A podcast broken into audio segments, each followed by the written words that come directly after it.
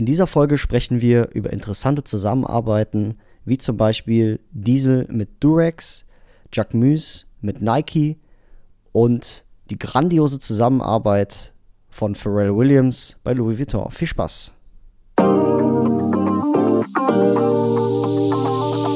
Wandschrank Vibes, der Fashion- und Mode-Podcast Deutschlands.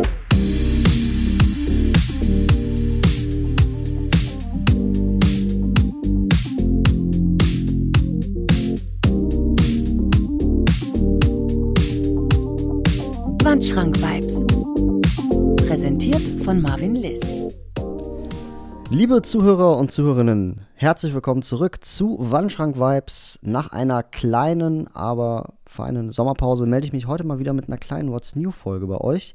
Und ja, in den What's New Folgen sprechen wir eigentlich immer so ein bisschen darüber, was so die letzten Wochen, die letzten Monate so passiert ist, worüber ich Redebedarf habe, was mir so auf der Seele brennt. Und ja, da gibt es tatsächlich Themen, wie zum Beispiel, ja, Diesel werden wir heute so, werden heute so ein bisschen über Diesel sprechen, über Jacquemus X Nike. Das ist eine Sache, mit der ich gerne mit euch sprechen möchte. Wir werden ein bisschen auch über J.W. Anderson sprechen, Versace und, und, und, ja. Aber äh, bevor wir starten, zu der letzten Folge. Da hatte ich ja eine Doppelfolge aufgenommen mit meinem Gast, den Chris, und wir sprechen da in dieser Folge so ein bisschen über ja, Thrift Shops in Amerika, über die Eindrücke von Chris, die er so gesammelt hat, als er drüben war und ja, inwieweit sich eigentlich diese ganzen Thrift Shops von den deutschen Thrift Shops unterscheiden. Also gerne mal reinhören, wenn, wenn ihr das noch nicht getan habt. Ist wirklich eine sehr, sehr gute Folge geworden und ja, Genau, also ich war ja auch im Urlaub jetzt ähm, mehrmals, also in den letzten drei Wochen war ich viel unterwegs, habe halt auch ähm, viele Impressionen gesammelt und habe natürlich auch latest Pickups und ähm, darüber will ich heute so auch so ein bisschen mit euch äh, sprechen. Ich war zum Beispiel in Italien und Italien ist ja bekannt dafür, für gutes, also für die gute Klamottenindustrie, ja, das kommt ja eigentlich alles aus Italien. Ähm, jede einflussreiche Brand, also überhaupt Haute Couture, ähm, Fashion ist ja eigentlich irgendwo der Ursprung Italiens, wenn's, wenn man, wenn man jetzt sagen wir mal auf Europa schaut. Und ich war auf Sizilien in Palermo und habe da natürlich auch äh, die ein oder anderen ähm, ja, Thrift Shops besucht und bin da auch fündig geworden. Also ich habe mir zum Beispiel eine Satin Bomberjacke geholt in einem Königsblau, wenn man das so sagen kann. Wirklich, wirklich sehr, sehr gut erhalten. Also ist eine Jacke, die so, also die man hätte so nicht finden können. Also ich bin reingekommen in den Store. Es war dann so ein Store, wo, ja, der halt auch Schallplatten verkauft hat. Der war so ein bisschen urig, sage ich jetzt mal. Man hat auf den ersten Blick nicht so gesehen ähm, dass das ein Vintage Store ist.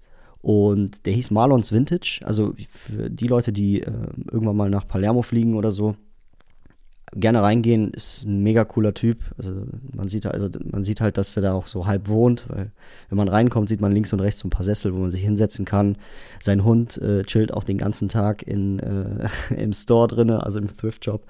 Und ja, wenn man dann weiter durchgeht, dann gibt es dann gibt's auch Schallplatten, die man äh, kaufen kann. Der hat verschiedenste Abteilungen, das ist mega cool. Also ich war zum Beispiel, ähm, also wenn man durchgeht, kommt man zuerst mal so in, in, so eine Abteilung, wo er viel Leder verkauft, also unter anderem so ältere Cowboy-Stiefel oder Gürtel, gut erhaltene alte Gürtel. Wenn man weitergeht, dann kommt man zum Beispiel in eine Abteilung, wo ähm, ja, wo man zum Beispiel Baseball-Jerseys sieht oder Basketball-Trikots und ja, wenn man dann weiter durchgeht, kommt man dann zum Beispiel dann auch in, in die ähm, Hemdabteilung, wo man wirklich viele verschiedene Hemden hat, also Kurzarmhemden, Langarmhemden in unterschiedlichsten Farben.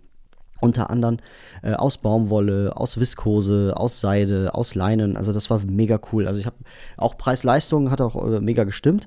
Und der hatte dann so eine Wand und auf dieser Wand waren dann so verschiedene Trikots. Das sah eigentlich ganz cool aus. Und oben rechts war dann so eine blaue Jacke, die mir dann sofort ins Auge gestoß, äh, ja, gestochen ist. Und ich finde, Königsblau ist eine sehr gewagte Farbe.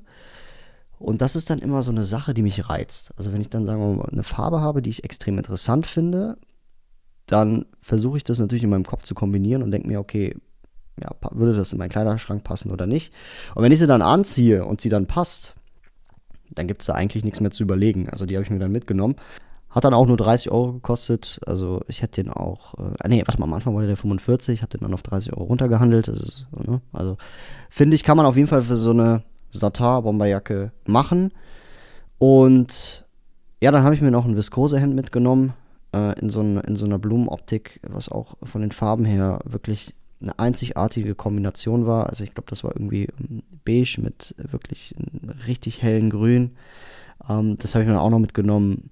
Auf jeden Fall sind das so, so, die, so die Erfahrungen. Also ich habe es dann auch gerne gemacht, weil der Store ist mega cool gewesen und ähm, der hat mir dann die Sachen verpackt und hat dann wirklich so auf so einer grauen Papptüte, wie man es halt kennt, so vom Rewe oder vom Aldi, so, ne, wenn man dann an der Kasse steht und eine Papptüte nimmt, dass, dass er dann quasi mit einem Stempel so ein, so ein, so ein Stempel, womit man zum Beispiel äh, so, so, ein Datum auf ein auf, auf Dokument drauf äh, drückt, hat er halt quasi sein Vintage Store Logo drauf, äh, drauf gepappt. So, und das fand ich auch mega cool. Ja, genau.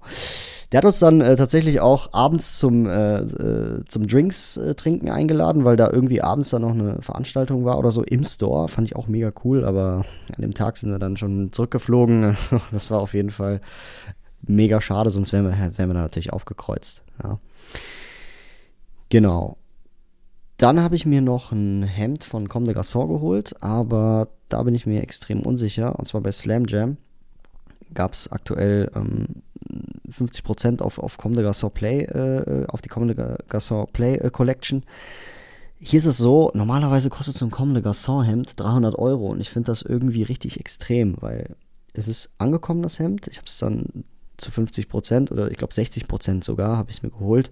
Ähm, ist es dann angekommen und das hatte halt so vom Stoff her oder von der Qualität her hatte das irgendwie keinen Unterschied zu so normalen Shirts. Ja. Ich, ich hatte ganz früher mal ein Comme des Garçons T-Shirt, aber ähm, da kann ich mich auch nicht mehr erinnern, ob die Quali wirklich so war. Ähm, deswegen bin ich mir hier auf jeden Fall extrem unsicher. Ich muss mal schauen, ob ich das behalte oder nicht. Ja, Freunde, Fashion Week ist jetzt schon seit einigen Wochen vorbei und es gibt eine Brand, die mir da besonders im Kopf geblieben ist. Und zwar ist es Diesel. Ja, und äh, wenn man jetzt sagen wir mal auf die Internetseite von Diesel geht, äh, sieht man oder ist es unschwer zu erkennen, dass Diesel quasi mit äh, eine Zusammenarbeit mit dem Kondomhersteller Durex äh, vollzogen hat. Und ich lese jetzt einfach mal vor, was auf der Internetseite steht. Freiheit, Vergnügen, Experimentierfreude, Spiel. Die Diesel X Durex Capsule Collection feiert die gemeinsame Werte, gemeinsamen Werte der beiden Marken. Demokratie, freie Wahl und eine positive Einstellung zu Sex als Menschenrechte. Jetzt in den Diesel Stores. Und ich habe mir auf YouTube mal den Lauf angeschaut. Ja, weil die hatten ja auch für, ja, für diesjährige Saison, ähm, beziehungsweise für diese Saison hatten sie ja auch einen Lauf. Und das Lustige war, dass im Zentrum dieses Laufstegs man einen großen Berg gesehen hat. Ja, und die Models sind dann einfach um diesen Berg herum.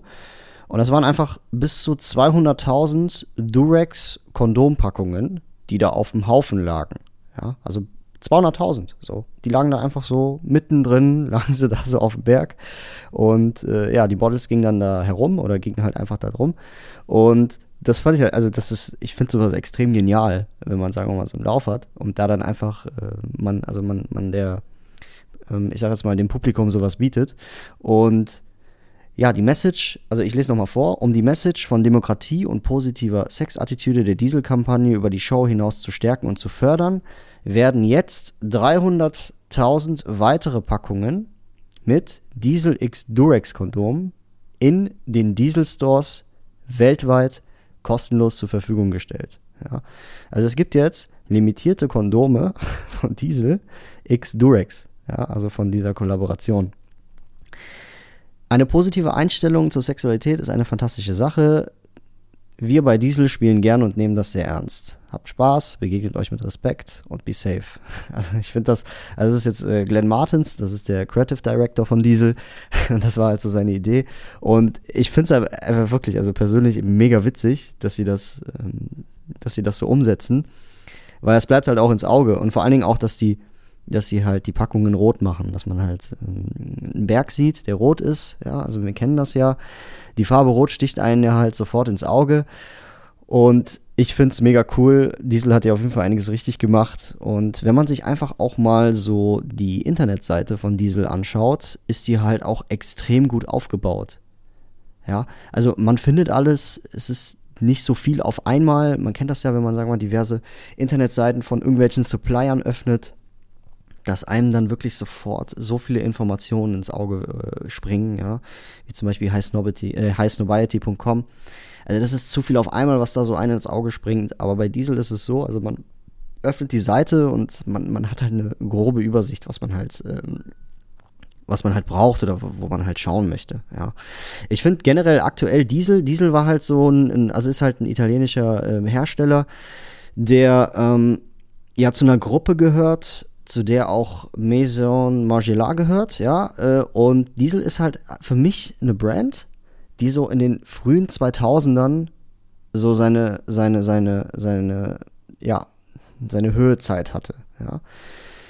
So, in der Mitte der 2010er hat das dann irgendwie ein bisschen abgeflacht und ich finde, Diesel kommt jetzt wieder, ja, also jetzt nicht jetzt, heute, sondern schon ein bisschen länger, aber so seit 2020 würde ich sagen, 2019, äh, kommt die Brand wieder raus und äh, gerade zu diesem heutigen, ja, Street-Style-Bild kann man Diesel hier auf jeden Fall nicht vergessen, weil die halt so dieses, ja, ich sag jetzt mal, dieses, dieses äh, metallische, grünliche Denim, äh, ja, also diesen metallisch-grünlichen Den Denim-Stil haben, so, ne? Und der passt halt zu diesem aktuellen Street-Style, gerade auch zu den ganzen, ja, weiten Hosen mit Plateauboots, ja, also wir kennen halt auch dieses Diesel-Monogramm, äh, ne, dieses D, da gibt es halt zum Beispiel Oberteile für Frauen, also Tops, ja, wo, wo, wo dieses, dieses D als Schnalle vorne dran ist. Wir kennen die Gürtelschnallen von Diesel mit diesem metallischen D. Ich finde, das ist extrem stilvoll und gerade auch so bei den ganzen, wenn man jetzt sagen wir mal in die Street-Style ja, Richtung schaut, dann tragen ja viele auch äh, ja, Jorts, äh, Jeans, Hosen und da passt halt einfach so ein Dieselgürtel extrem gut hin. Ja, also so gerade diese ganzen Vintage-Diesel-Artikel, ja. Super begehrt, äh, wird auch auf Grailed immer weniger, es wird auch immer teuer, also ich weiß nicht, ich weiß, ich selber persönlich weiß noch nicht so ganz, wie man sowas in, in, in Style integrieren kann, aber, also bei mir jetzt, aber ich finde, man kann es mal, also es ist auf jeden Fall wert, sich das mal anzuschauen und da einfach mal zu gucken, ja, genau. Es gibt ja auch äh, diese ganzen Bauchtaschen von Diesel, ähm, ja, die Gürtel, es gibt ja auch diese, diese, diese Langarmhemden mit, mit, äh, mit Akzenten, also mit kleinen Monogrammen drauf und sowas, also das ist schon ganz cool. Also da muss man auf jeden Fall mal schauen. Das ist halt so eine Sache, die mir, die ich auf jeden Fall in, ja, in dieser Folge auf jeden Fall erwähnen möchte. Ja, wie vielfältig äh, so diese ganzen verschiedenen Brands auf, auf diesen ganzen äh, ähm, ja, Laufsteg sind, ne? Also auf, auf den Laufstegen sind. Und das ist halt eine Sache, die ich extrem cool finde, ja. Ganz im äh, Gegenteil zu einer anderen äh, ja, Zusammenarbeit bzw. Kollaboration. Und zwar vor einem Monat kam der Jacquemus X Nike J-Force One Low LX Black und schwarz, also schwarz und weiß raus, ja, für 170 Euro. Und das ist eine Kollektion, beziehungsweise das ist ein Schuh oder eine Zusammenarbeit, die ich extrem interessant finde. Ja, und zwar, wenn man sich den Schuh anschaut, das ist quasi ein, ja, ich sage jetzt mal, ein Sneaker, also ein Turnschuh, ja, so wie der Laie das sagen würde. Und wir sehen, wenn wir jetzt oben drauf schauen auf diesen Schuh, sehen wir oben halt die ganz klassischen Akzente von einem Nike Air Force One. Ja, also vorne diese Perforierung, wir haben das Dubré vorne dran, also dieses kleine Silbermetallplättchen, ähm, die, also ne, dieses, die Laces sind halt auch so geschnürt wie bei einem ganz normalen Air Force One. Aber hier ist es jetzt so, dass wenn wir jetzt Richtung Midsole gehen, ja, also wenn wir jetzt runtergehen, dann ist es ja so, dass beim ganz normalen Air Force die Midsole ja eine ganz normale Midsole ist, wo an der Seite dann das Nike-Logo drauf oder das oder Nike draufsteht. So. Hier ist es jetzt aber so, bei dieser Kollaboration, dass wir quasi eine geflochtene Struktur haben. Ja, also eine geflochtene Struktur an der Midsole und das wird dann quasi unten von einer, ja, wie nennt sich diese, diese, diese Art von, von, von Sohle? Ja, also hier wird, das ist dann so eine, so eine, so eine Nylon oder so eine umlaufende Nylonstruktur und diese Nylonstruktur webt sich halt einmal komplett um die komplette Sohle oder um die komplette Silhouette. So. Und unten auf, an der Sohle haben wir dann quasi so, das sieht halt aus wie, also das sieht halt aus, das sehen halt aus wie Gesundheitsschuhe, muss ich jetzt ehrlich, ehrlich sagen. Ja. Also von unten sieht man dann nicht mehr diese klassische äh, Nike Air Force One Sohle, die man halt kennt, sondern wirklich eine, eine, eine Waffelstruktur, also eine, eine Waffelsstruktur, äh, wo dann auch dann Jack Muse draufsteht. Ja. Und an sich ist der Schuh extrem cool. Ich würde den aber niemals tragen, weil der auch irgendwie nicht zu mir passt. Also man, es gibt schon, also gerade wenn man hier in der, in der Vermarktung, wenn man sich da die ganzen Fotos anschaut, Nike, äh, Nike Jack Muse, diese ganzen äh, Werbefotos, dann sieht der schon ganz gut aus, ja, weil wir sehen jetzt hier zum Beispiel zwei Models, die halt All Black an, anhaben, oben mit einem Sakko und unten halt quasi ähm, eine gerad geschnittene Anzughose, die dann auf diesen Schuh fällt. Dann sieht das schon ganz cool aus, ja. Aber das ist auf jeden Fall irgendwo ein Bruch. Ja, und dann steht auf, also auf dem Dubré, man kennt das ja, auf dem Dubré steht ja immer AF1, also Air Force One, und hier steht dann jetzt ja, JF1 drauf, also Jacquemus Force One. Ja, und das finde ich halt auch irgendwo cool. Ja, ich habe bei dem Sneaker ehrlich gesagt gemischte Gefühle. Ich kann mir den vorstellen, dass er cool aussieht, gerade weil der so bricht im Stil. Und die Laces halt auch, also man muss sich den mal anschauen. Der ist eigentlich genial, also wenn man sich den so anschaut. Ich finde es schade, dass es, dass das Swoosh ein kleines silbernes Plättchen ist an der Seite. Ich mag es halt immer gerne, wenn das Swoosh halt länger ist, so wie man es halt vom Air Force One gewohnt ist. Es gibt ja auch Air Force One, die einen kleineren Swoosh haben, der so rein perforiert ist, glaube ich. Finde ich nicht so cool, ehrlich gesagt. Ich finde, äh, das Nike-Logo muss sich schon durch den ganzen Schuh ziehen. Es hat, äh, hat auf jeden Fall was. Und was über den Schuh gesagt wird, äh, möchte ich euch jetzt auch ganz kurz vorlesen. Und zwar, die Sneaker verbindet Avantgarde mit dem klassischen Swoosh-Look. Es handelt sich hierbei um einen Hybrid-Sneaker aus zwei Silhouetten, bestehend aus dem Upper eines klassischen Air Force Ones und kombiniert mit der gewobenen Sohleneinheit des ACG Terra, der 2007 erstmal, erstmalig erschien. Dadurch fällt dieser Sneaker deutlich auffälliger aus als der Humara aus den letzten Jahren. Genau. Aber das Einzige, was der Humara mit, dem, mit der jetzigen Kollaboration zu tun hat, ist wirklich dieses kleine Swoosh. Äh, weil letztes Jahr hat ja Jack Müsen mit Nike diesen Air äh, Humara in White rausgebracht, den ich tatsächlich äh, nicht der Rede wert finde. Also es war ein Schuh, der mir ehrlich gesagt nicht so gefallen hat. Und ja, ich weiß nicht, irgendwie sind das immer so zweitklassige, zweitklassige Kollaborationen, ähm, die jetzt nicht so beliebt sind, aber den weißen, den kann man sich schon vorstellen. Also das ist schon kein schlechter Schuh. So, ne? Also deswegen würde ich das, äh, würde, würde ich den auf jeden Fall so mit einer glatten 7 von 10 bewerten. Ja, genau. Ja, dann gibt es ein neues Buch, was vor kurzem rausgekommen ist, was es für 195 Euro zu kaufen gibt, was ich extrem viel, äh, viel finde. Und das ist zum Beispiel ein Buch, was Dior oder der, der ähm, jetzige Designer von Dior oder Kreativdesigner von Dior, Raf Simons widmen möchte und gewidmet hat. Ja, wir wissen ja, Raf Simons hat ja dreieinhalb Jahre für äh, Dior quasi designt und war, war dort auch äh, ja, aktiv vertreten, hat echt viel für Dior gemacht. Hat, glaube ich, 2012 damals das Ganze übernommen und hat das drei Jahre gemacht, glaube ich, bis 2015. Und in diesem Buch sieht man quasi die besten Outfits die Raf Simons hier für Dior gemacht hat. Ja, also wenn man jetzt sagen wir Richtung Haute Couture geht, sind hier tatsächlich alle Outfits vertreten, die er in seinen dreieinhalb Jahren gemacht hat. Ja, und das sind halt knapp, knapp, knapp 400 Seiten für 200 Euro, ist extrem viel. Und das Witzige ist hier, zu wissen, wie Raff, Raff Simons, also das ist ja der belgische Designer Raff Simons, der äh, hat ja dann äh, für Dior irgendwann übernommen 2012 und das Witzige ist hier zu wissen, warum er überhaupt übernommen hat, ja. Und da müsste man kurz auf äh, die Story von äh, John Galliano äh, zurückgreifen, der Vorgänger von Raf Simons. Also John Galliano hat auch sehr viel für Dior gemacht, also keine Frage. Aber wäre John Galliano nicht gewesen, dann hätte Raf Simons auch niemals äh, den Job bei Dior bekommen. Und zwar der Hintergrund ist der, John Galliano war einfach, also ich glaube, es war irgendwann 2011, Anfang 2011, wurde halt John Galliano äh, von seinen Aufgaben bei Dior suspendiert. Ja, auf einmal. Ja, und warum? Weil er halt, ich glaube, ein paar Tage davor, ein, zwei Tage davor, voll betrunken in einem Lokal oder im Restaurant in, in Paris hat er halt mehrere Gäste ähm, mit so antisemitischen Aussagen beleidigt. Ja, so, und ähm, ich glaube, zwei, drei Tage später gab Dior dann diese endgültige Trennung äh, bekannt. Ich finde das extrem traurig, weil er dadurch halt seinen Posten verloren hat als Chefdesigner, ja. Und der musste halt deswegen auch vor Gericht und alles. Und, und, im Prozess hat er halt auch gesagt, dass er halt unter enormen beruflichen Druck stand, ja.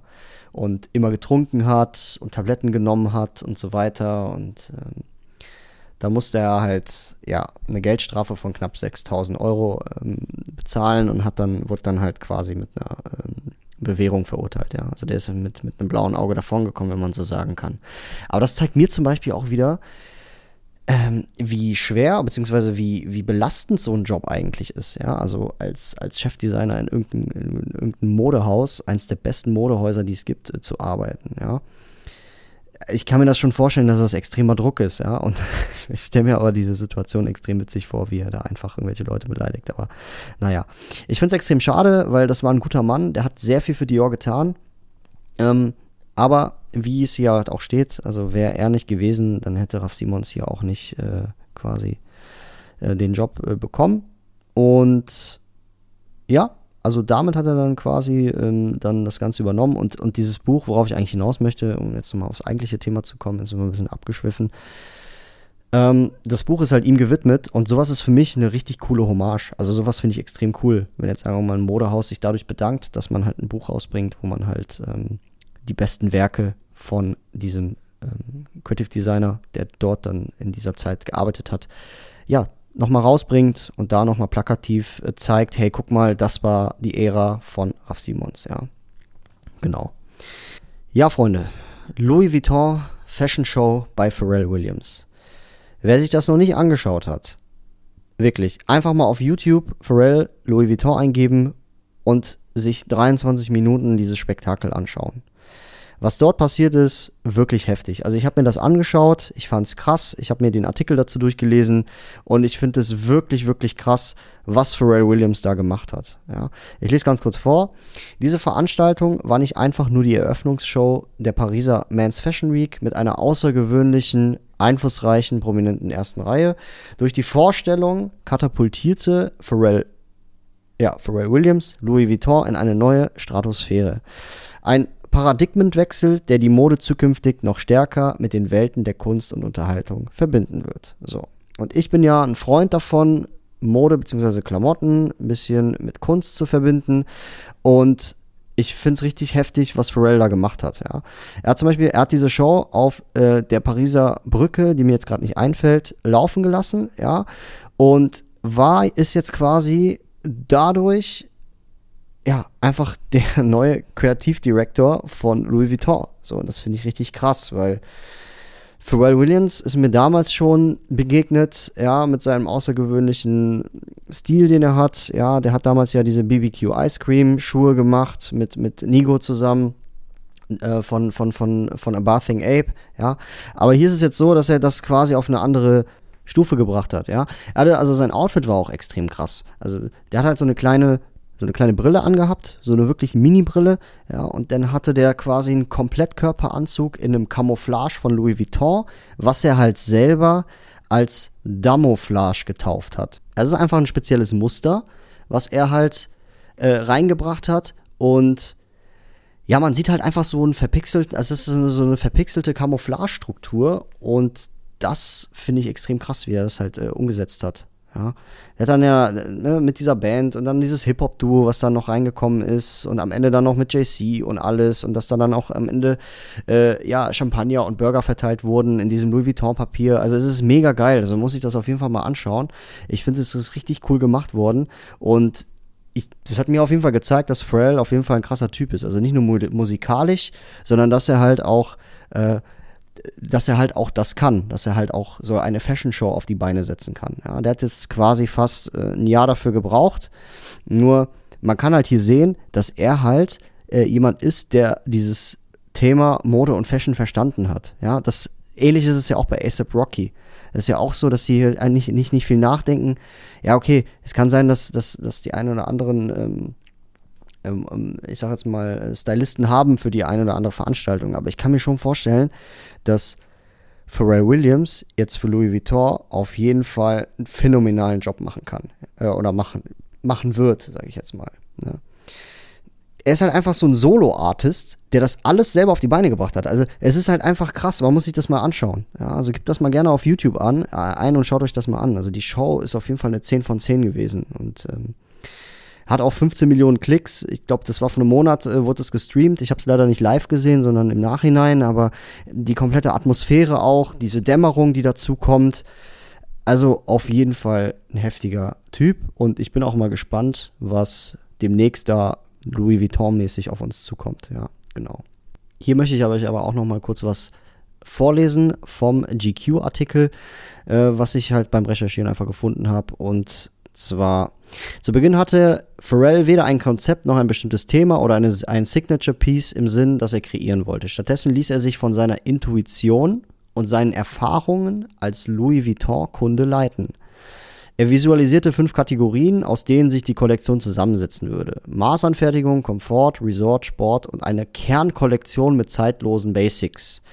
Diese durchdachte Universum oder dieses durchdachte Universum, genau, konnte er nur aus dem Verstand eines erfahrenen Louis Vuitton-Kenner stammen. Und wenn wir mal ehrlich sind, also Pharrell kennt Louis Vuitton echt sehr, sehr gut, ja. Was ich auch sehr cool finde, ist, dass er quasi, ja, in den Shownotizen halt äh, ja auch eine Hommage an Virgil Abloh, seinen langjährigen Freund und Vorgänger halt von Louis Vuitton äh, gewidmet hat, ja. Und äh, dazu meinte er halt, dieser Moment ist dem Riesen vor mir gewidmet. Eine Erinnerung an die gemeinsamen Momente und die unausweichliche Realität, dass ohne das vorzeitige Ableben vom Abloh nichts von all dem für Pharrell geschehen, geschehen wäre. Diese Hommage symbolisiert die Vollendung der Pharrell-Krönung aber vor allem die Ära von Abloh bei Louis Vuitton, die nun zu einem vollständigen Ende gebracht wurde.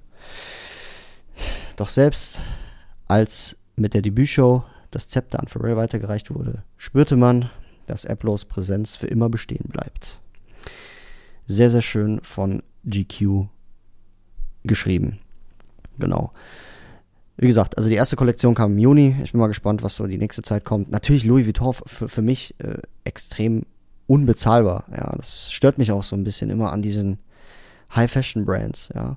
Oder beziehungsweise stört mich auch immer an diesen ganzen, ähm, ja, Laufstegs oder auch die ganzen Serien, wenn, wenn, man, wenn man die jetzt, sagen wir mal, diese ganzen Laufstegs sieht, live aus, aus den Fashion Weeks, dann denkt man sich ja, okay, sieht cool aus, ja, kostet aber 1000 Euro. So. Das ist halt so ein kleiner Knackpunkt, wo ich sage, okay, so, wenn mir was gefallen würde von dieser Louis Vuitton äh, Collection, und wir wissen ja jetzt auch, dass es dieses neue Muster gibt, dieses Damouflage von Pharrell, dann weiß ich auch, dass ich mir das niemals kaufen werde. Ja, weil, wie ihr wisst, ist für mich, ja, Mode nicht teuer. Es muss nicht teuer sein, es kann teuer sein, aber man kann sich mit wenig Budget sehr, sehr gut einkleiden. Ja. Und das ist wirklich, wirklich wichtig zu wissen. Und das ist auch wichtig, dass ich das in meinem Podcast hier äh, vermittle es gibt einen Instagram-Influencer, der heißt, glaube ich, Justus Hansen oder sowas. Und der hat das auch gesagt. Der hat gesagt, du brauchst nicht viel Geld, um dich gut zu kleiden. ja.